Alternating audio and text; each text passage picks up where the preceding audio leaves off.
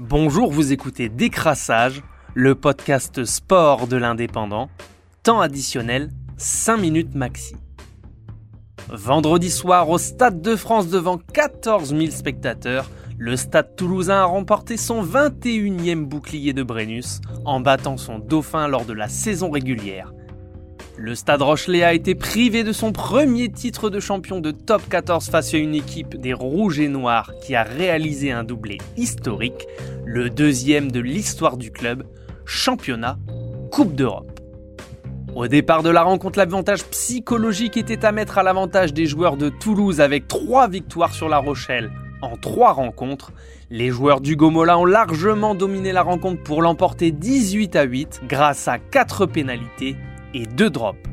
100% de réussite sur les pénalités, les joueurs du stade toulousain peuvent remercier Thomas Ramos, désigné homme du match, et le sud-africain Cheslin Colby, auteur d'un drop exceptionnel de 50 mètres face à des Rochelais méconnaissables qui arrivaient pour la première fois de leur histoire à ce stade de la compétition.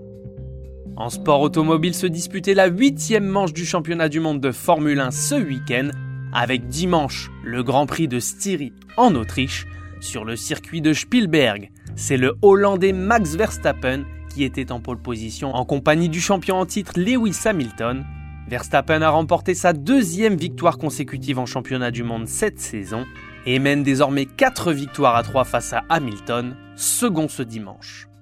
Côté français, Pierre Gasly qui s'était lancé en sixième position a été contraint d'abandonner après avoir été percuté deux fois par le monégasque Charles Leclerc.